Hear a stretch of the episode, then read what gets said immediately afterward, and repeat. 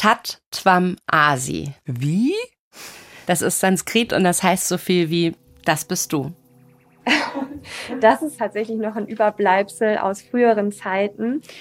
Das war hier früher mal ein Meerschweinchenhaltungsraum und wir hatten hier zwei Großgruppen drin. Das heißt wirklich auf dem Boden komplett, sagen von hier bis zur Wand.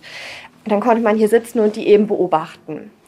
Und ähm, dann wurde dieses Schild da aufgehängt und davor stand auch so ein Spiegel, wo man so die Meerschweinchen dann noch mal besser beobachten konnte von der anderen Seite. Ne? Und ja, damit man nicht vergisst, dass die Tiere uns doch sehr ähnlich sind, hat dann irgendjemand dieses Schild aufgehängt. Ein bisschen als Erinnerung daran, dass wir den Tieren doch ähnlicher sind oder die Tiere uns, als man manchmal glauben mag. Synapsen. Synapsen. Synapsis. Ein Wissenschaftspodcast von NDR Info. Der Hund, der jeden Tag an der Tür auf sein verstorbenes Härchen wartet. Kühe, die schreien, wenn man ihnen kurz nach der Geburt ihre Kälber nimmt. Und Delfine, die in der Bugwelle von Booten surfen. Solche Berichte werden oft herangezogen als Beweise dafür, dass Tiere uns Menschen gar nicht so unähnlich sind. Dass sie Trauer, Liebe und Freude empfinden. Aber ist das tatsächlich so? Haben Tiere Gefühle? Und damit willkommen zu Synapsen. Ich bin Lucy Kluth. Schön, dass ihr dabei seid. Wir Menschen leben ja jeden Tag mit Emotionen. Also, wir wissen, wie es ist, verliebt zu sein, Angst im Dunkeln zu haben oder sich über ein Geschenk zu freuen. Gefühle gehören für uns im Alltag dazu. Kein Wunder also, dass wir uns Tiere anschauen und ihr Verhalten gerne mal genauso interpretieren wie unser eigenes. Aber auch in der Wissenschaft arbeiten Forschende seit ein paar Jahrzehnten daran, herauszufinden, ob und wie Tiere fühlen. Und da stellt sich natürlich auch die Frage, wie gehen wir mit ihnen um? Mit diesen Lebewesen? Dürfen wir sie in der Landwirtschaft halten? Dürfen wir Tiere essen und als Haustiere halten? Meine Kollegin Nele Rössler hat recherchiert und ist voll bepackt mit Informationen. Nele ist Wissenschaftsjournalistin und ziemlich oft hier bei uns im Podcast zu hören. Schön, dass du wieder da bist. Hallo Lucy, ich freue mich auch, dich zu sehen. Nele, wie bist du an die Recherche rangegangen? Dachtest du, dass Tiere Gefühle haben? Also ich bin immer davon ausgegangen, dass Tiere Schmerzen empfinden, das schon. Andererseits, also es gibt ja dieses Beispiel von, von Schwänen und dem Zeichen der großen Liebe. Also wird ja immer gesagt, Schwäne, die sind sich ein Leben lang treu. Mhm. Die sind auch ein Leben lang zusammen, aber die Nachkommen von den Schwänen, die sind eben nicht alle von einem Vater. Also da kommt sozusagen mal der Postbote vorbei. Und das hat mir damals, also ich habe ja Verhaltensbiologie studiert und da habe ich das eben gehört mit diesem Beispiel und da habe ich schon gedacht, so ja, schon spannend, also wie sehr der Mensch dann doch sein Bild der Liebe auf Tiere überträgt oder generell dann wahrscheinlich auch von Gefühlen. Liebe also auch bei Schwänen sehr komplex. Lass uns mal einsteigen, wie geforscht wird. Du hast ja Beispiele mitgebracht. Wo warst du denn? Genau, also an der Uni in Münster in der Verhaltensbiologie. Da wird an Meerschweinchen und auch an Mäusen und an Ratten geforscht und daher kommt auch der Ton vom Anfang, also das Tat Tvam Asi, so bist du, heißt das ja übersetzt. Und da haben wir schon Viktoria Sievert gehört. Sie ist Verhaltensbiologin und hat mir in Münster gezeigt, wie sie Emotionen bei Tieren messen. Ich nehme dich mal so ein bisschen mit in das Institut. Gern. Ich rieche schon die Meerschweinchen. ein bisschen, ne? Wir müssen einmal über die Matte mit den ähm, also wir gehen ja jetzt eine Treppe hinunter Richtung Keller. Da werden nicht nur Meerschweinchen gehalten, sondern auch Ratten und zuerst waren wir bei den Mäusen. Keller? Wieso sind die denn im Keller? Da ist die Tierhaltung, also da werden die Tiere gehalten. Und da ist es auch besser wegen der Beleuchtung, weil einige der Tiere, also Mäuse zum Beispiel, die sind halt nachtaktiv und dann kann man eben besser steuern, wann diese Tiere wach sind. Also das wird dann eben durch die Beleuchtung gemacht. Emotionen, da sind auch immer physiologische Prozesse beteiligt. Unter anderem werden eben bestimmte Hormone ausgeschüttet in zum Beispiel Stresssituationen. Ich glaube, Adrenalin kennt jeder wahrscheinlich, aber bei Mäusen messen wir hauptsächlich Corticosteron beziehungsweise Abbauprodukte davon. Das ist eben auch ein sogenanntes Stresshormon. Und bei Meerschweinchen ist zum Beispiel hauptsächlich Cortisol, was wir messen. Das ist immer von Tier zu Tier unterschiedlich, welches Hormon da vornehmlich ausgeschüttet wird. Und die Metabolite davon, also die Abbauprodukte davon, die finden sich im Kot wieder nach ein paar Stunden. Es dauert ungefähr so vier Stunden, die Darmpassage. Und dann kann man einfach wirklich hingehen und den Käfig nehmen, die Bällchen raussammeln und die werden dann im Labor getrocknet, zermörsert, aufbereitet. Und am Ende kann man da dann die Konzentration der Stresshormone mit bestimmen. Also, sie untersucht den Code nach Stresshormonen und wenn sie eine hohe Konzentration findet, dann war die Maus wohl gestresst, oder? Oder hat sie die extra noch in ja, Stress versetzt? Die Kontrollgruppe, die könnte man extra noch in Stress versetzen. Die Konzentration vergleicht man dann zum Beispiel mit der Konzentration in Kotproben von Mäusen, die Spielzeug im Käfig haben, weil Laufräder und Wippen und sowas, das macht Mäuse anscheinend glücklicher. Das Einfachste, was man machen kann, ist eigentlich, sich das Spontanverhalten anzugucken. Also was macht das Tier gerade? Wenn ein Tier zum Beispiel spielt, Spielverhalten tritt auf, wenn es dem Tier gut geht. Ich sag mal, wenn das ansonsten keine Sorgen hat, dann kann es sich eben leisten zu spielen. Das heißt, Spielverhalten ist ein super Indikator für positive Emotionen, für positives Wohlergehen. Also die Maus spielt mit einem Ball, heißt, die Maus ist glücklich. Ja, also manchmal ist es ja so einfach, wie es aussieht, aber eben nicht immer. Ähm, also einmal, es gibt bei Tieren auch Verhaltensstörungen. Das sieht dann vielleicht nach Spielen aus, das ist es aber nicht. Ein Beispiel, eine Raubkatze im Zoo, die andauernd im Kreis läuft. Und Stresshormone, Cortisol zum Beispiel, die werden nicht nur durch Stress ausgeschüttet. Deshalb ist Stresshormon wirklich ein ungünstiger Ausdruck. Also die werden auch zum Beispiel durch die Paarung oder beim Fressen ausgeschüttet. Dazu hören wir jetzt nochmal Viktoria Sievert. Wenn ich eine Maus jetzt zum Beispiel in den Käfig setze und ein dominantes Männchen dazu setze, vielleicht noch von einem aggressiveren Stamm, das ist ein Eindringling in das Territorium. Die Maus wird super gestresst sein. Also das heißt, wenn wir da messen würden, Hormonkonzentration im Kot, die wären sehr, sehr hoch. Wenn ich jetzt dieses Männchen, genau das gleiche Männchen mit einem paarungsbereiten Weibchen zusammensetze, wo wir ja sagen würden, das ist eigentlich eher was Positives, die wären genauso hoch, die Konzentration. Das heißt, ich kann sagen, da passiert was, da werden diese sogenannten Stresshormone ausgeschüttet, aber man muss vorsichtig sein, wenn man äh, den Begriff Stresshormone benutzt, weil das impliziert ja, dass es was Negatives sein könnte. Das ist aber gar nicht der Fall. Also können Stresshormone bei einem positiven und einem negativen Erlebnis ausgeschüttet werden? Genau, und also das kann eben passieren und außerdem schwanken Hormonkonzentrationen auch im Laufe des Tages, also bei Weibchen auch im Laufe des Zyklus, das ist bei Menschen mhm. ja auch so. Man kann aber noch etwas nachgucken, um zu sehen, wie es einem Tier geht. Das ist ähnlich wie bei Menschen, Gewicht ist da ein weiterer Indikator. Das ist jetzt einfach hier so die Waage, die wir standardmäßig benutzen. Also Körpergewicht ist auch ein, ein super Indikator. Ne? Wenn ein Tier über die Zeit abnimmt, dann kann ich darauf schließen, dass es dem eventuell schlecht geht. Ne? Also wir kennen das auch, wenn wir krank sind, nehmen wir ab. Das ist bei Tieren nicht anders. Das sind jetzt nur so zwei Möglichkeiten, wie man eben aufgrund von physiologischen Daten auf Emotionen schließen kann. Da denke ich aber auch eher so ein bisschen an Frustfresser, weißt du? Also, wenn es einem nicht gut geht, neigen manche Menschen ja auch dazu, eher so Schokolade zu essen und zuzunehmen. Ja, und Viktoria Sievert sagt eben, diese Unterschiede, die gibt es auch bei Tieren. Da spricht man von Tierpersönlichkeiten. Und sie findet das ganz überraschend, ich übrigens auch, weil man das auch bei sogenannten Inzuchtstämmen beobachtet. Also in Was soll das sein? Ein Inzuchtstamm? Also ist es so, wie es sich anhört? Ja, also in denen okay. sind alle Tiere gleich. Also die haben alle das gleiche genetische Material. Ah, mhm. Mit solchen Mäusen macht man meistens Versuche, weil man so eben genetischen Einfluss stärker ausschließen kann, auch wenn es da natürlich mal zu Spontanmutationen kommt. Und diese Persönlichkeiten bei den Tieren, das erschwert natürlich die Forschung auf der einen Seite, weil man da nicht sagen kann, ah, das und das Spielzeug, das macht eine Maus immer glücklicher oder diese Haltung macht jede Maus weniger aggressiv oder diese Haltung macht mutiger. Das muss man halt alles mit einbeziehen. Also ich fasse mal zusammen. Wenn man die Hormone und das Gewicht bestimmt, dann kann man schon einschätzen, wie es Tieren so geht. Aber das ist ja noch kein Gefühl, ne? Darüber wollten wir aber eigentlich reden, ob Tiere Gefühle haben. Deswegen würde ich sagen, bevor wir weitermachen, so ein bisschen definieren. da kommen wir heute nicht drum herum. Lass uns mal definieren. Emotionen, Gefühle. Da hast du bestimmt was mitgebracht. Da habe ich viel mitgebracht und es geht alles ein bisschen ineinander über.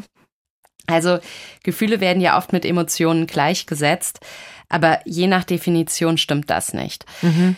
Allerdings gibt es auch keine wirklich einheitliche Definition, aber es gibt ein paar Komponenten, die Anteil haben sollten bei einer Emotion. Also lass mal ganz kurz festhalten, die Emotion können wir aber als Oberbegriff nehmen. Ja, das können wir. Ein Gefühl ist nur ein Teil von einer Emotion und ich erkläre erstmal, was eine Emotion alles beinhaltet. Ich mache das mal an einem Beispiel. Also Beispiel Angst. Mhm. Bei Angst gibt es physiologische Auswirkungen. Das Herz schlägt schneller, man schwitzt, sowas. Es werden Stresshormone ausgeschüttet, zum Beispiel Adrenalin. Und das können wir alles messen. Genau. Und dann zeigt es sich vielleicht auch noch expressiv. Deine Augen bewegen sich schneller, mhm. deine Mimik verändert sich. Das kann man auch beobachten. Und dann gibt es die kognitive Komponente. Das heißt, wir bewerten Situationen anders. Mhm. Wenn du sowieso schon Angst hast und jemand tritt ohne Vorwarnung von hinten an dich heran, dann bewertest du das vielleicht schon als Gefahr. Und dann könnte man noch sagen, man braucht eine Verhaltenskomponente. Also bei Angst, dass man flieht zum Beispiel, also dass du wegrennst. Mhm. Da finde ich es auch ganz spannend, wenn man sich anschaut, woher das Wort Emotion eigentlich kommt. Der Wortstamm ist nämlich aus dem Lateinischen und heißt so viel wie herausbewegen. Mhm. Aber das Gefühl, wie sich das anfühlt, das fehlt ja noch. Genau, also Emotion ist das große Ganze. Also es ist alles zusammen. Das Verhalten, dazu zählt die Mimik und was man tut. Also weglaufen oder jemanden umarmen zum mhm. Beispiel. Mhm. Dann gibt es den physiologischen Aspekt, also Schwitzen oder höherer Puls, sowas. Und dann eben den subjektiven Aspekt. Da gehört dazu, wie man eine Situation bewertet. Das geht dann Hand in Hand damit, was man für Erfahrungen gemacht hat, was man kennt, sowas eben.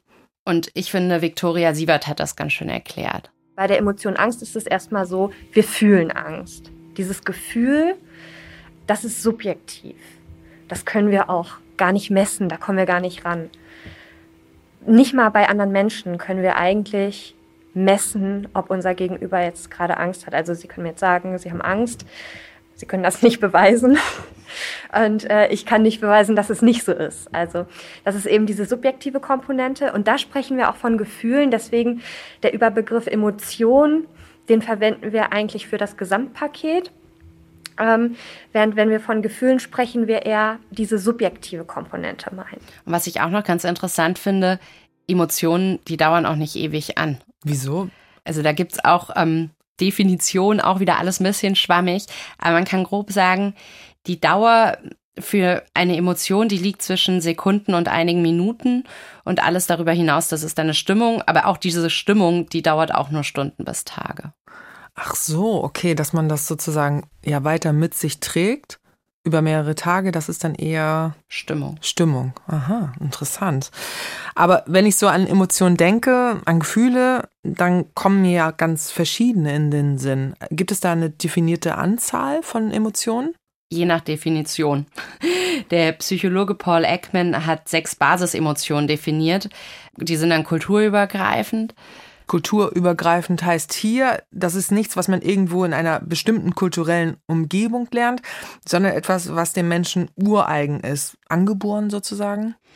Genau, und dazu zählt Paul Ekman Freude, Ärger, Angst, Überraschung, mhm. Trauer, Verachtung und Ekel. Und daraus setzen sich dann noch komplexere Emotionen wie Eifersucht zusammen. Mhm. Andere Forschende haben aber noch mehr Emotionen definiert, also die zählen dann zum Beispiel noch Schuld und Scham dazu oder auch Verzweiflung. Und Liebe, das kommt ja mir ganz schnell in den Sinn bei dem Thema. Liebe ist eh schwierig. Aber also das fand ich auch ganz cool. Es gibt schon Forschung dazu und die wurde an Stichlingen, also an Fischen gemacht. Da reden wir aber später nochmal drüber. Sehr gern. Definitionen sind also ein bisschen schwierig. Ich finde das auch ein bisschen abstrakt. Aber gut, dass du von Fischen redest. Wir wollen wieder zu den Tieren. Wir haben ja bisher gesagt, geht es einem Tier gut oder nicht? Nochmal ganz konkret zu einem Gefühl Angst, weil wir das schon eben hatten. Ne? Gerade zu Kleinkindern sagt man zum Beispiel oft, dass das Tier, also ein Meerschweinchen, ein Kaninchen oder ein Huhn, wegläuft, weil es Angst vor uns hat. Stimmt das eigentlich? frage ich mich jetzt. Also bei Tieren spricht man eher von angstähnlichem Verhalten. Viktoria Sievert aus Münster hat mir da ein bisschen was gezeigt gibt eben auch sogenannte befindensrelevante Kurztests, die wir machen, um auf Emotionen zu schließen. Das hier ist eine Auswahl. Also ich kann ja einfach mal zeigen, was wir hier so haben. Das, dieses X-förmige, ist ein sogenanntes Elevated Plus Maze, also ein erhöhtes Plus-Labyrinth. Auf dem Boden, auf dem Tisch oder wo? Genau, das steht auf dem Boden und Viktoria Sievert arbeitet ja mit Mäusen und da hat sie ein viereckiges Gehege mit so einer Art Kreuz in der Mitte. Und das ist so 1,50 Meter mal 1,50 Meter, also quadratisch. Und dieses Kreuz in der Mitte, mhm. das sind Gänge. Gänge? Also geschlossen? Manche der Gänge sind geschlossen, also wie so eckige Rohre. Mhm. Also zwei von diesem Kreuz. Und die anderen beiden, das sind einfach so Holzbalken, auf denen die Mäuse dann laufen können. Mhm. Das hat äh, diese zwei geschlossenen Arme und zwei offene Arme. Und Mäuse, mit denen wir hier hauptsächlich arbeiten, Mäuse, die haben auf der einen Seite natürlichen Drang, ihre Umgebung zu explorieren. Also die sind neugierig und erkunden ihre Umwelt. Das müssen sie ja in der Natur machen, um Futter zu finden zum Beispiel. Auf der anderen Seite meiden die aber hell erleuchtete Flächen, weil auch da ist klar in der Natur eine Maus, die mitten irgendwo auf einer hellen, offenen Fläche sitzt, ist natürlich äh, schnelle Beute für Raubtiere. Das heißt, da entsteht so ein Konflikt und den machen wir uns zunutze bei diesen Tests. Die Versuchsmaus setzt man dann in die Mitte und dann werten die Forschenden mittels Videoaufnahme aus, wie viel die Maus in den geschlossenen Armen ist und wie viel sie in den offenen ist. Und wenn die Maus viel in den geschlossenen Armen ist, dass sie eher ein angstähnliches Verhalten zeigt. Aber dann weiß man immer noch nicht, ob die Maus wirklich Angst fühlt. Also sie zeigt ja erstmal nur das Verhalten. Ja, das sagt Viktoria Sievert auch. Aber die Tests sind schon pharmakologisch validiert. Was bedeutet das in dem Fall? Also Psychopharmaka zum Beispiel, da weiß man, die lösen bei Menschen ja Angst. Also Menschen leiden dann weniger unter Angststörungen. Hm. Als Beispiel, also ein Mensch, der so stark unter Angststörungen leidet, dass er das Haus nicht mehr verlässt, geht dann eher mal wieder raus, wenn er solche Medikamente nimmt.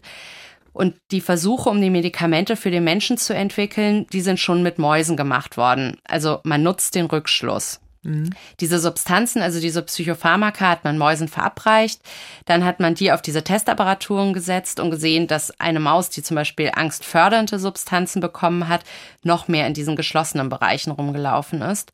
Und eine Maus, die angstlindernde Medikamente bekommen hat, die ist eher auf den offenen Armen rumgelaufen. Also ist das ein weiterer Indikator. Ja. Klingt aber auch so, als würde man Sachen, die man vom Menschen kennt, auf die Maus beziehen und umgekehrt. Ja, das macht man übrigens auch beim sogenannten Optimismus-Pessimismus-Test. Dafür sind wir dann aber in einen anderen Raum gegangen. Einfach mal heranspaziert. So sieht es bei uns aus. Jetzt stehen wir in einem Raum mit einer Apparatur, die so ein viereckiger Kasten ist. Und da werden eben diese Optimismus-Pessimismus-Tests bei Mäusen gemacht. Ich glaube, wir kennen ja alle das Beispiel, ist das Glas halb voll oder halb leer. Also das hat ja jeder schon mal irgendwo gehört. Und das ist eigentlich das Paradebeispiel für das Konzept, was dahinter steht. Also es ist so, dass unsere Emotionen ganz eng mit unseren kognitiven Prozessen verbunden sind. Also das bedeutet, wenn es mir gerade nicht gut geht, dann bewerte ich das Glas Wasser wahrscheinlich eher als halb leer, also pessimistisch. Wenn es mir gut geht, wenn ich fröhlich bin, wenn ich lustig drauf bin, dann ist das Glas wahrscheinlich eher halb voll. Aber auch hier, Optimismus ist wieder nur ein Indikator, dass es jemandem gut geht, also mhm. dass es auch der Maus gut geht. Es gibt aber viele Studien bei Menschen mit Angsterkrankungen und Depressionen, die zeigen, dass sie wirklich eher zu Pessimismus neigen. Das misst man mit Fragebögen, also bei Menschen.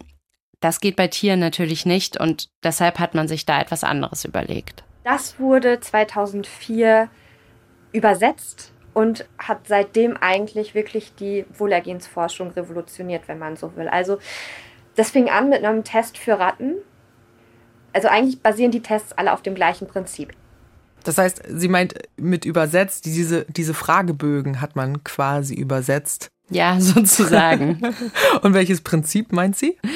Man trainiert Tiere erstmal mit zwei Reizen. Und einer wird positiv und einer negativ besetzt.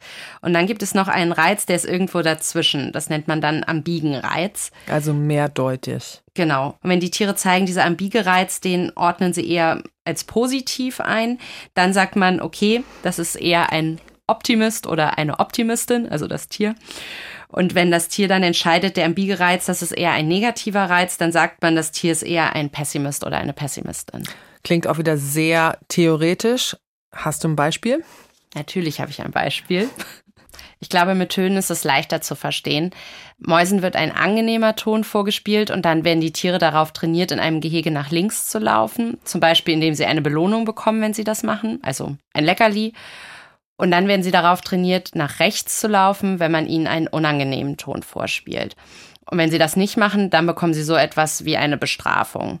Eine Bestrafung? Ja, also das kann, es gibt Versuche, da bekommen die Tiere dann einen leichten Stromschlag. Mhm. In Münster macht man das anders, da komme ich aber gleich zu. Und das ist eben dieses Training. Und dann kommt der Test. Bis dahin sind die Tiere so weit, dass sie nach links laufen beim positiven Ton und beim negativen Ton nach rechts, weil sie so gut darauf trainiert worden sind.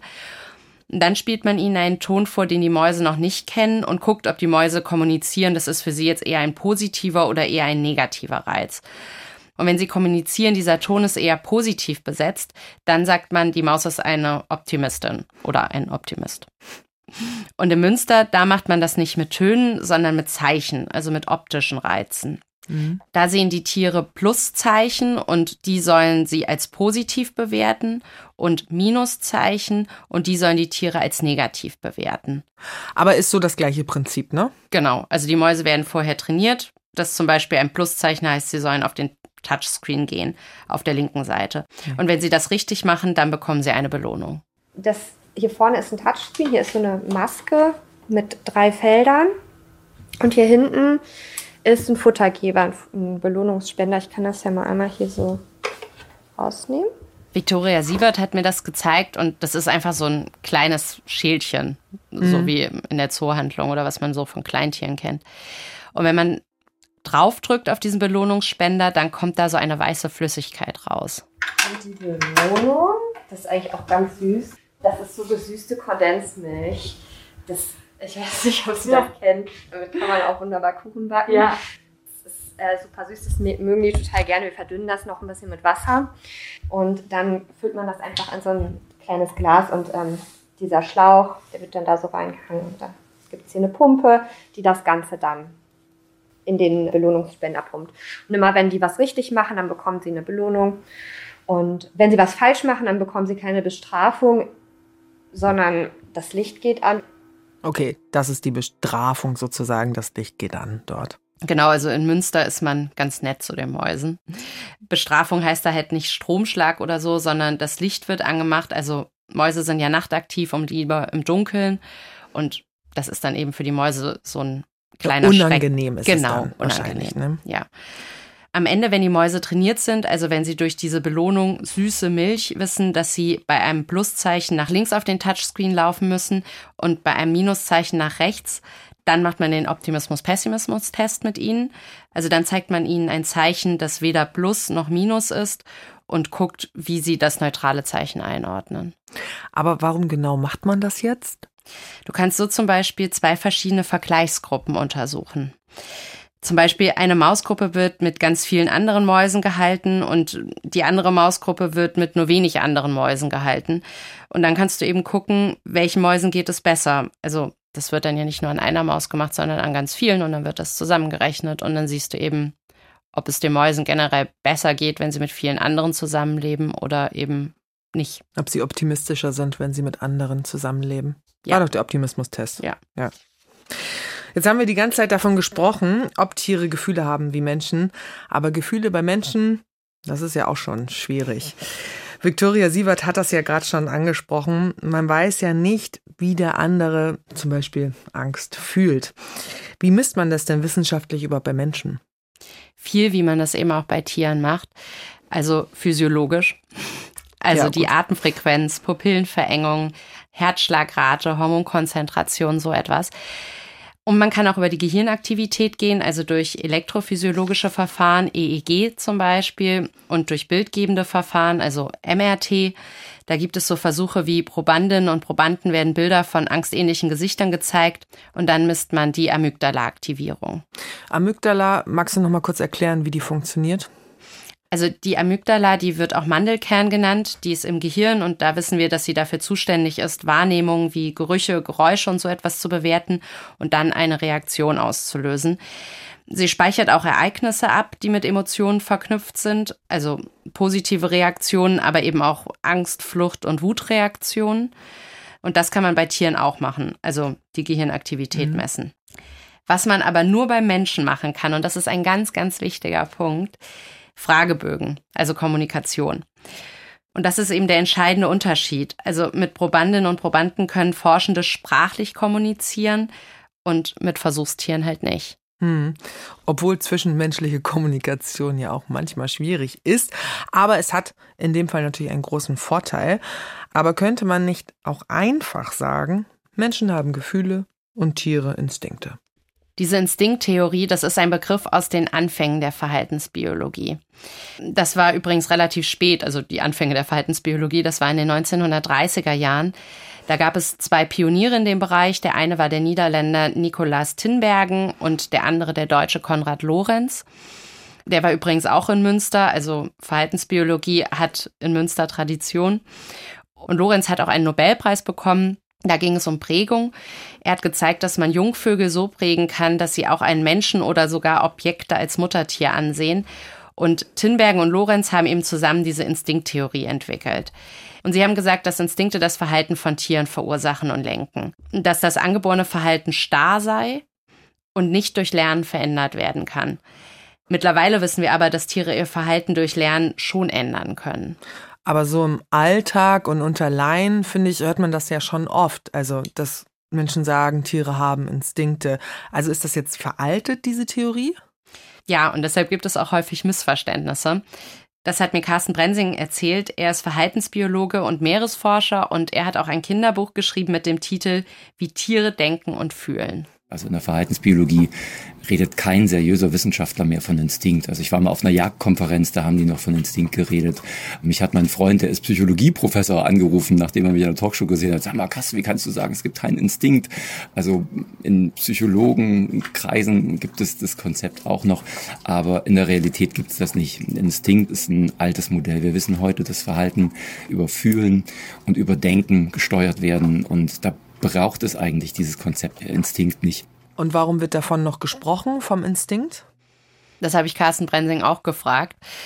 Und er sagt, dass wir Menschen uns eben von den Tieren auch abgrenzen wollen. Aber er sagt eben auch, die Realität, die sieht halt anders aus. Die allermeisten Gefühle, die sind lange lange, lange, lange, bevor auch überhaupt nur an Menschen zu denken war, sind die schon entstanden gewesen, weil Gefühle sind letztlich nichts anderes als, als Steuermechanismen, die ein biologisch relevantes und sinnvolles Verhalten voranbringen sollen. Das sind Steuermechanismen und genauso wie Gedanken sind die dafür verantwortlich, dass Tiere ein bestimmtes Verhalten zeigen, genauso wie es dafür verantwortlich ist, dass wir ein bestimmtes Verhalten zeigen. Also in der Beziehung, also in dem, was wir so als Denken und Fühlen bezeichnen, gibt es eigentlich nicht wirklich einen Grund zwischen Menschen und Tieren zu differenzieren. Also ein Tier wird sich im Großen und Ganzen ganz ähnlich fühlen wie wir Menschen. Carsten Brensing macht mit seiner Familie übrigens gerade eine Weltumsegelung. Mhm. Und als ich mit ihm gesprochen habe, da war er gerade im Mittelmeer und da hat er erzählt, dass er auch Delfine gesehen hat und wegen denen hat er ursprünglich mal Meeresbiologie studiert. Von Griechenland nach Italien sind wir äh, kurz, also zur, zur, Dämmerung der zweiten Nacht sind wir halt von einer ganz großen Gruppe, bestimmt 20 Tiere, bestimmt eine halbe Stunde begleitet worden und die haben ständig Augenkontakt gesucht und das, ach, das sind wirklich tolle Momente. Unsere Kitties waren auch völlig aus dem Häuschen, es war toll. Carsten Brensing hat seine Faszination für Delfine übrigens durch die Fernsehserie Flipper. Ach, Flipper. Ja, die Älteren werden es noch kennen. Mhm, und Carsten Brensing hat dann Meeresbiologie studiert und dann gemerkt, um Delfine zu erforschen, muss er eher in der Verhaltensbiologie arbeiten und hat dann dazu gewechselt und darin auch promoviert. Und ich habe im Interview mit Carsten Brensing seine Expertise dann auch gleich mal genutzt und ihm erzählt, dass ich Windsurfen war und neben meinem Brett Schweinswale gespielt haben. Also es waren so zwei Ach, Stück und ich war ja, Windsurfen ja. und dann sind die einfach so, die sind so vor mir gesprungen. Ich dachte erst, was ist das denn? Ja, und cool. Ich fand es auch richtig, richtig cool. Und dann waren die aber irgendwann auch wieder weg. Wo warst du denn surfen? Äh, das war in Dänemark. Ach cool, gar nicht so weit weg. Naja, und ähm, es ist eben auch deshalb interessant, weil dieses Spielen, das die Delfine in Griechenland vor Brensings Katamaran gemacht haben und vor meinem Surfbrett, dafür gibt es auch einen Grund, also vermutet Carsten Brensing. Delfine machen etwas, was in der Emotionsforschung immer wieder genutzt wird. Das haben wir ja auch in Münster erfahren. Sie spielen. Die Umwelt von den Delfinen ist ja relativ eintönig, wenn man sich jetzt einfach so dieses offene Meer ansieht. Ne?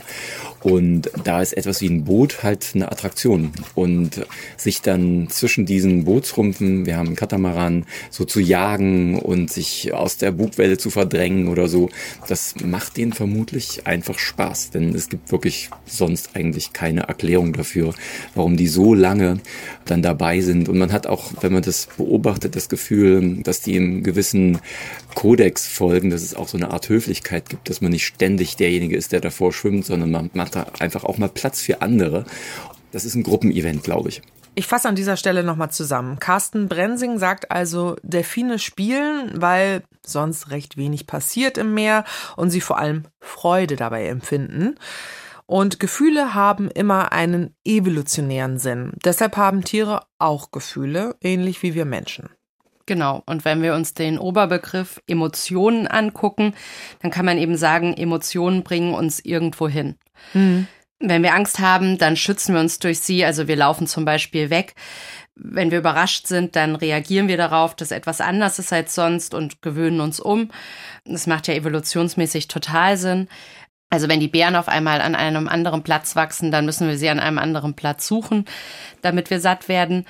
Und ein anderes Argument ist für Carsten Brensing ein Gefühl, das wir hier nur ganz kurz angerissen haben, aber an das bestimmt viele Menschen beim Thema Gefühl gleich denken, Liebe. Ja, und so ein bisschen haben wir schon drüber gesprochen, bei den Schwänen zum Beispiel am Anfang schon.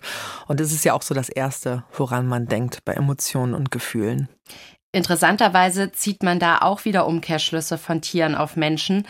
Forschung dazu, also Forschung zum Verliebtsein, die wurde viel an Fischen gemacht, an Stichlingen, das hatten wir ja schon kurz erwähnt. Mhm. Also ein Stichling fühlt sich genauso verliebt wie ein Mensch, wenn er sich nach der Nase orientiert und wenn er innerlich dadurch motiviert ist, einen Partner zu wählen. Da kommt auch dazu, ob jemand genügend Geld hat oder wer weiß, ob der Geschmack zusammen funktioniert. Der eine liebt die Berge, der andere das Meer. Natürlich, das kommt dann alles noch mit dazu. Aber das ändert ja nichts daran, dass dieses Gefühl wie, oh, der riecht aber geil, das Gefühl, das ist eben keine menschliche Erfindung und das teilen wir mit ganz, ganz vielen anderen Tieren. Also ein Stichling fühlt sich genauso verliebt wie ein Mensch, sagt er. Aber was riechen Menschen und Tiere denn genau? Beim Riechen, da geht es um das Immunsystem. Also vermutlich erschnuppern wir das Immunsystem eines möglichen Partners. Das scheint bei allen Wirbeltieren so zu sein. Und Brensing spricht gleich von Vertebraten, also das heißt nichts anderes als Wirbeltiere.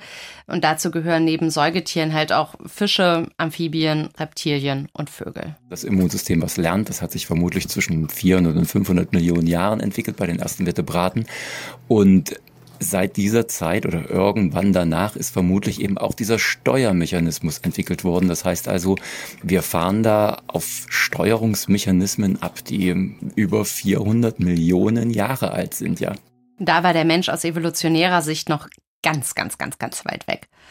Die Evolution des Menschen, also nicht mal des Homo sapiens, sondern unseres ersten Vorfahrens, die geht etwa sieben Millionen Jahre zurück. Und der Homo sapiens, da werden die ersten Funde so auf 200.000 Jahre zurückdatiert. Also sind diese Emotionen viel, viel, viel älter. Ja. Hm.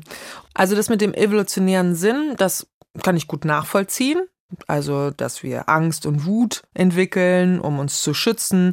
Wir verlieben uns für die Fortpflanzung oder auch ja Scham entwickeln, um nicht gegen die Gemeinschaft zu handeln und alle zu gefährden. Also mal ganz vereinfacht, dass das eben auch bei Tieren so sein kann. Was ich aber nicht verstehe, Trauer ist ja auch eine Basisemotion. Und das macht doch auf den ersten Blick gar keinen Sinn. Also gibt es Trauer überhaupt bei Tieren? Das scheint tatsächlich auch schwierig zu sein. Also die Trauer um ein geliebtes Lebewesen so unangenehm Trauer ist, aus Forschungssicht ist das auch eine sehr interessante Emotion, weil es voraussetzt, dass es da ein Gegenüber gibt bzw. gab.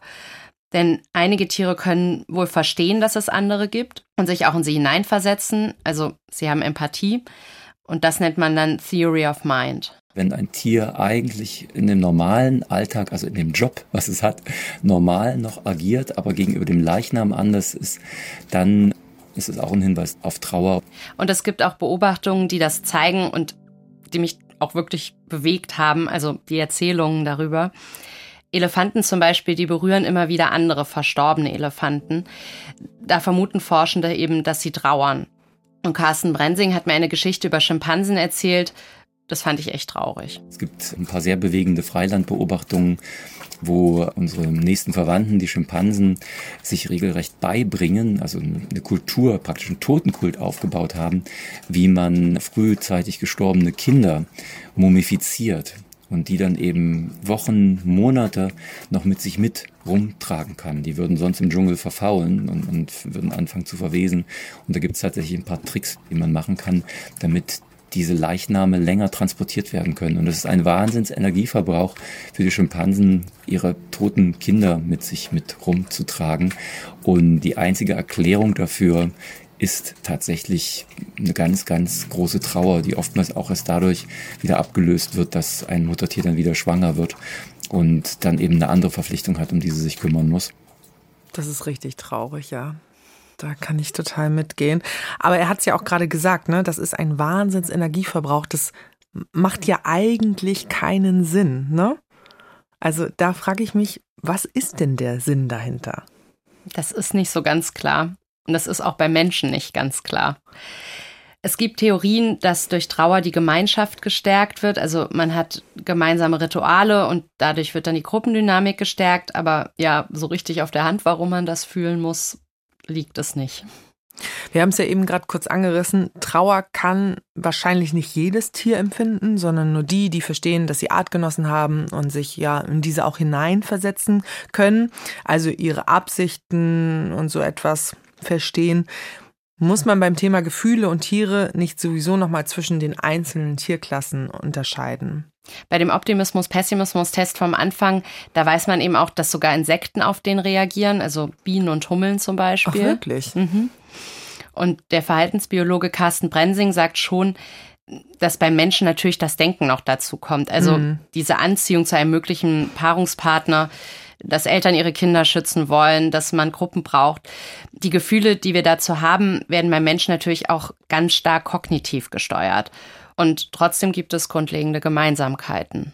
Die ganzen Tierversuche, die wir, die wir machen, die funktionieren einfach nur, weil wir eigentlich unter Wirbeltieren sehr, sehr gut vergleichen können. Also jede Tierart ist natürlich unterschiedlich, gibt es gar keine Frage, auch im Verhalten.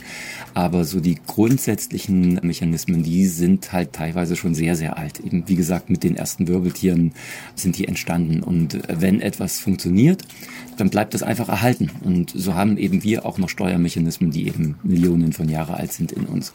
Okay, also kann man jetzt sagen, ein Zebra und ja, ein Specht fühlen gleich? Das habe ich Carsten Brensing auch gefragt. Ich hatte aber das Beispiel ähm, Maus und Elefant. Die sind genauso wenig oder genauso gut miteinander zu vergleichen wie eine Maus mit einem Menschen oder ein Elefant mit einem Menschen. Ja, es gibt Gemeinsamkeiten, aber eben auch viele Unterschiede. Also das heißt, wenn wir sagen, man kann einzelne Tiergruppen nicht miteinander vergleichen, dann muss man halt auch sehen, natürlich gibt es unterschiedlich starke Verwandtschaftsverhältnisse. Manches ist ähnlich oder gleich und manches halt nicht es gibt eben nicht die Tiere, sondern verschiedene Arten, aber alle wollen überleben und alle wollen sich fortpflanzen. Jetzt reden wir aber die ganze Zeit darüber, dass Tiere so Gefühle haben wie wir Menschen. Kann es nicht auch sein, dass Tiere vielleicht noch andere Gefühle haben als wir Menschen? Klar, die Frage stellt sich ja auch und man weiß es natürlich nicht. Ich habe auch die Experten und Expertinnen gefragt, mit denen ich gesprochen habe, und da habe ich gemerkt, sie schließen es zumindest nicht aus. Ich persönlich finde immer, Vorsicht ist besser als Nachsicht. Also nur weil ich etwas nicht weiß oder nicht genau weiß, ich kann das nicht ausschließen. Deswegen muss man da auch da gucken, wie man vorsichtig, respektvoll mit den Tieren umgeht. Also dadurch, dass Gefühle ja wirklich eine total subjektive Wahrnehmung sind, wissen wir eben von keinem Gefühl, das nur Tiere haben. Und wir würden ja auch gar nicht wissen, wie wir das messen sollten. Also wonach sollte man gucken? Hm. Lass uns mal auf eine andere Ebene noch kommen, weil Viktoria Sievert hat es ja gerade angedeutet. Ein respektvoller Umgang mit Tieren. Aber was heißt denn das genau? Also, wenn sie Gefühle haben, was bedeutet das für uns und unseren Umgang mit den Tieren? Das ist die Frage, die die Naturwissenschaft sicher nicht beantworten kann. Mhm. Und deshalb habe ich auch noch mit einem Philosophen darüber gesprochen. Und dieser Philosoph, das ist Tobias Stasak von der Ruhr-Universität Bochum. Ich finde es immer komisch, wenn man den Menschen als Maßstab für alles nimmt und Fragen an Tiere darauf beschränkt. Also wie ähnlich oder unähnlich sie sind. Und man kann das, glaube ich, davon abkoppeln und auch die Frage stellen, wie funktioniert ein Tier so für sich genommen? Was ist denn, wenn wir ein bisschen abstrakter über Geistiges denken? Wie sieht denn das Geistige jetzt von der Spezies aus oder von der Spezies? Oder, um ein bisschen umgangssprachlich zu sprechen. Ja, das geht ja so in die Richtung von Carsten Brensing, der ja auch so ein bisschen hinterfragt hat, dass wir uns immer so als Maßstab aller Dinge nehmen. Darunter liegt ja irgendwie die Frage, sind Menschen wirklich so anders als Tiere und warum? Ja. Das ist eine alte philosophische Frage, hat mir Tobias Stasak erzählt. Und über diese Frage ist er eigentlich zu seinem Forschungsthema gekommen. Gibt es sowas wie einen Graben zwischen Menschen und allen anderen Tieren? Oder sind die Unterschiede dann doch eher graduell und wir finden eigentlich für jede Fähigkeit, die man so vorschlägt, und das sind in der Regel, ja klar, Sprache immer, aber auch kausales Denken, Problemlösefähigkeiten, Werkzeuggebrauch, den Geist verstehen und solche Sachen, gibt es für diese ganzen Sachen dann doch vielleicht irgendwie immer noch irgendeine Tierart, wo wir das auch finden in irgendeiner Form. Und gibt es da eine Antwort? Tobias Stasak sagt, dass es da so viele Antworten gibt, wie es Philosophen gibt, die sich mit dem Thema beschäftigen. Ich habe es befürchtet. Also auf diese Frage, was Tier und Mensch unterscheidet. Aber wir wissen eben, dass es Tiere gibt, die Dinge können, die wir nicht können. Und Tobias Stasak hat mir in unserem Gespräch von einem Aufsatz erzählt, der heißt, wie es ist, eine Fledermaus zu sein. Mhm. Der Aufsatz ist von Thomas Nagel und so als Hinweis, Fledermäuse haben ja einen Echolot. Ja, die schreien und können daran dann erkennen, wie weit zum Beispiel ein Gegenstand entfernt ist, mittels ihres Echolots. Das gibt es auch in der Schifffahrt, das haben wir Menschen übernommen.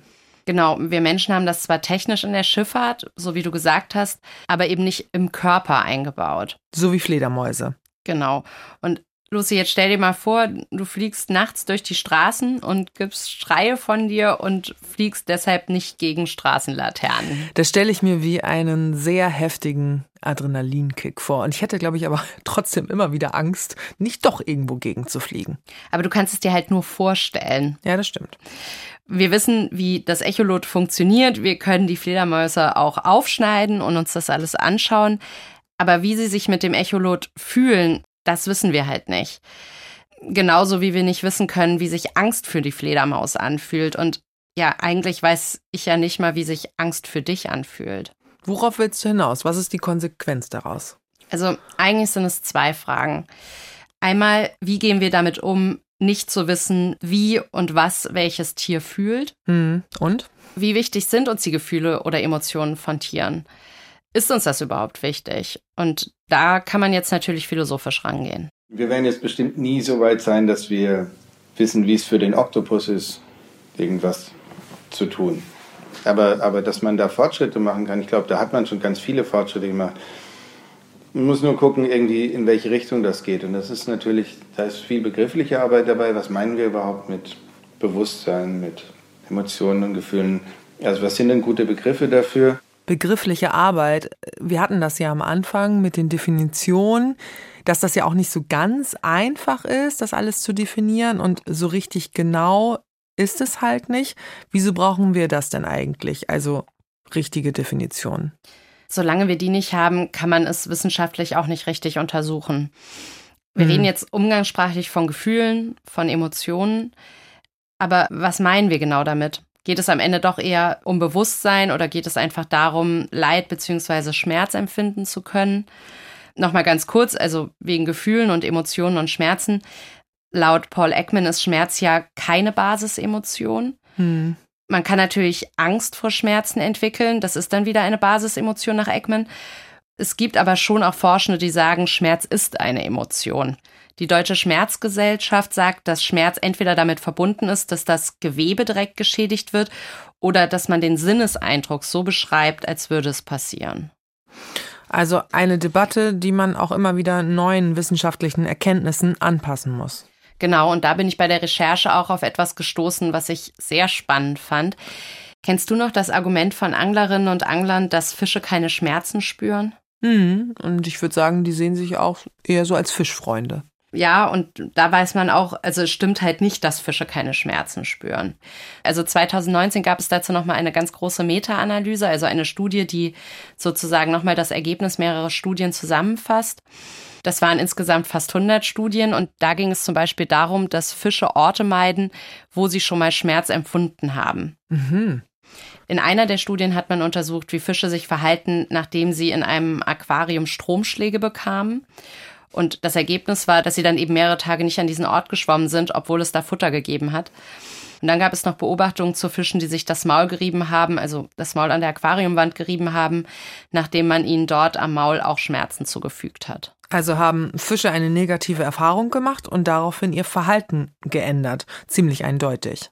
Genau, und da haben wir ja gesagt, dass man durch Emotionen auch Verhalten ändert. Mhm. Das ist eben so ein Fall. Fische und Schmerzen, da wissen wir jetzt mehr drüber, also müsste man eigentlich auch den Umgang mit Fischen neu diskutieren.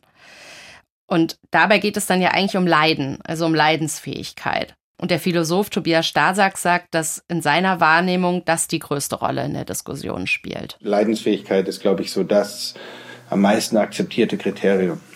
Und Leidensfähigkeit ähm, hat dann auch was damit zu tun, ein Stück weit. Also eine bestimmte Arten von Leiden können ja auch irgendwie zusammenhängen mit, mit Emotionen, aber da ist man auch schnell bei so Sachen wie Schmerzen, physische Schmerzen. Hm, ja, aber es gibt ja auch emotionale Schmerzen oder psychische Schmerzen. Ähm, also ich denke dabei auch irgendwie an Kühe denen man die Kälber wegnimmt. Da kennt man ja auch diese furchtbaren Bilder. Die Kuh steht dann alleine da und schreit ganz lang. Da kommt ja häufig das Argument, so schlimm ist es nicht für die Kuh, das ist ein Instinkt, dass sie schreit. Das hatten wir schon, das haben wir besprochen. Man spricht ja in der Verhaltensbiologie gar nicht mehr vom Instinkt. Müssen wir denn da nicht auch unser Verhalten hinterfragen im Umgang mit Tieren? Das finde ich auch schwierig und da habe ich noch mal einen Ton von Carsten Brensing mitgebracht, dem Verhaltensbiologen. Wenn sie der, der Kuh ihr Kalb wegnehmen, dann schreit die wie am Spieß. Und zwar stundenlang. Und da sind tatsächlich die gleichen Verluststeuerungsmechanismen, wie wenn man mir jetzt mein Kind wegnehmen würde. Ja, da würde ich auch, ich würde am Rad drehen. Und das sind wiederum sehr, sehr alte Steuerungsmechanismen von uns Säugetieren. Die gibt es sicherlich nicht bei Tieren, die Eier legen und keine Brutpflege betreiben. Aber bei Tieren, die Brutpflege betreiben, ist eben dieser innere Steuerungsmechanismus ein ganz, ganz wichtiger. Dieser Verlust meines Kindes, da bin ich bereit, mein eigenes Leben zu, zu lassen und mein Kind halt irgendwie wiederzukriegen. Das ist ein ganz, ganz starkes, sehr, sehr unangenehmes Gefühl. Ja, und das denkt man eben auch, wenn man die Kuh beobachtet, wie sie schreit, ne? dass es für sie ein ganz großer Verlust ist, wenn ihr das Kalb weggenommen wird. Aber was ist die Konsequenz daraus? Keine Milch mehr zu trinken? Es gibt ja den sehr umstrittenen Philosophen Peter Singer.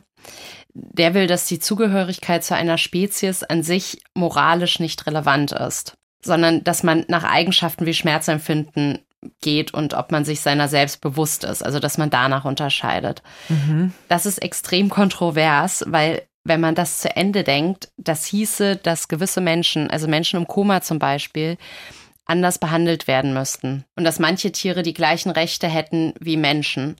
Und das hieße nicht nur vegan zu leben, sondern auch keine Tierversuche mehr, da werden Tiere aufgewertet. Auf der anderen Seite werden aber zum Beispiel Koma-Patienten und auch geistig schwer beeinträchtigte Menschen abgewertet. Und deshalb ist Singer halt auch so umstritten. Und das klingt auch so, als würdest du das auch nicht unbedingt unterschreiben, so. Nein, das kann ich auch nicht. Also der Mensch hat für mich immer noch den höchsten Wert. Also eine Koma-Patientin hat für mich immer noch Menschenwürde. Nur weil sie nicht bei Bewusstsein ist, heißt das für mich nicht, dass man sie abwerten kann. Auch wenn ich natürlich nicht will, dass Tiere leiden. Also wer will das schon? Aber am Ende muss ich mich deshalb wohl einer Meinung anschließen, die sehr, sehr abgedroschen klingt. Aber der Philosoph Tobias Stasak, also mit dem ich ja gesprochen hatte, der meint, dass viele Menschen das wahrscheinlich so sehen, wenn man mit ihnen über das Thema diskutiert. Dann würden viele Leute sagen, mal zum Beispiel schauen, dass man eine artgerechte Tierhaltung hat, dass man auch bei der Schlachtung irgendwie guckt, dass es nicht wehtut, dass sie nicht übermäßig gestresst werden vorher und so und dann, dass man das so versucht zu minimieren, das reicht dann schon. Also das ist nicht meine Meinung, das ist so ein bisschen das, was, wenn ich das rekonstruiere, also Stasak meint, dass die meisten Menschen wahrscheinlich schon zufrieden wären, wenn es eine artgerechte Tierhaltung gäbe. Hm. Okay, dann halte ich am Ende nochmal fest. Die Mechanismen hinter Emotionen sind uralt. Die Annahme, dass Tiere nur über ihren Instinkt funktionieren, ist auch mittlerweile überholt. Aber gleich von Gefühlen zu sprechen, ist auch schwierig, denn bei Gefühlen ist schon die Definition schwammig. Jeder fühlt anders. Aber wir wissen mittlerweile, Tiere haben ähnliche Gefühle, also geht es ihnen in gewissen Umständen nicht gut oder sie erleben zum Beispiel Angst. Nele Rössler, vielen Dank für deine Recherche. Ja, danke für die Einladung. Vielen Dank auch an das Team für diese Folge. Beke Schulmann, Christine Dreier und Sven Köpke. Wenn ihr mehr Lust auf Forschung zum Hören habt, unsere Wissenschaftsredaktion macht ja auch kürzere Beiträge. Fünf bis zehn Minuten zu ganz verschiedenen Themen. Und auch die könnt ihr abonnieren. NDR Info Wissen zum Beispiel in der ARD Audiothek, der kostenlosen Podcast-App der ARD. Die Quellen zu dem, was wir heute besprochen haben, findet ihr auch in den Shownotes und auf ndr.de slash synapsen, wo es all unsere Folgen auch nochmal zum Nachhören gibt. Wenn ihr mögt, empfehlt uns gerne weiter. Und falls ihr zwischenzeitlich Fragen habt oder Lob oder Kritik loswerden wollt, schreibt uns an synapsen.ndr.de. Mein Name ist Lucy Kluth. Ich sage Tschüss, bis zum nächsten Mal. Und hier folgt jetzt noch ein Hörtipp für euch. Eat, Read, Sleep. Bücher für dich. Hallo, hier sind Daniel und Katharina vom NDR Bücherpodcast Eat, Read, Sleep.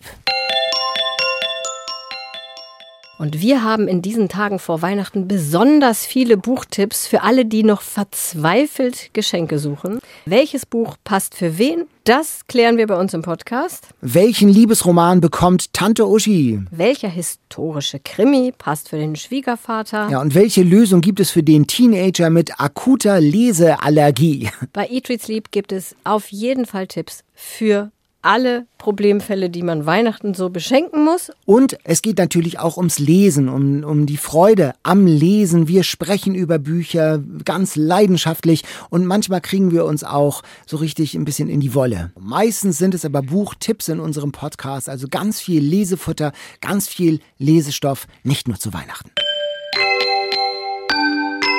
Abonniert den Bücherpodcast Eat, Read, Sleep. Das geht natürlich in der ARD Audiothek und überall, wo es Podcasts gibt.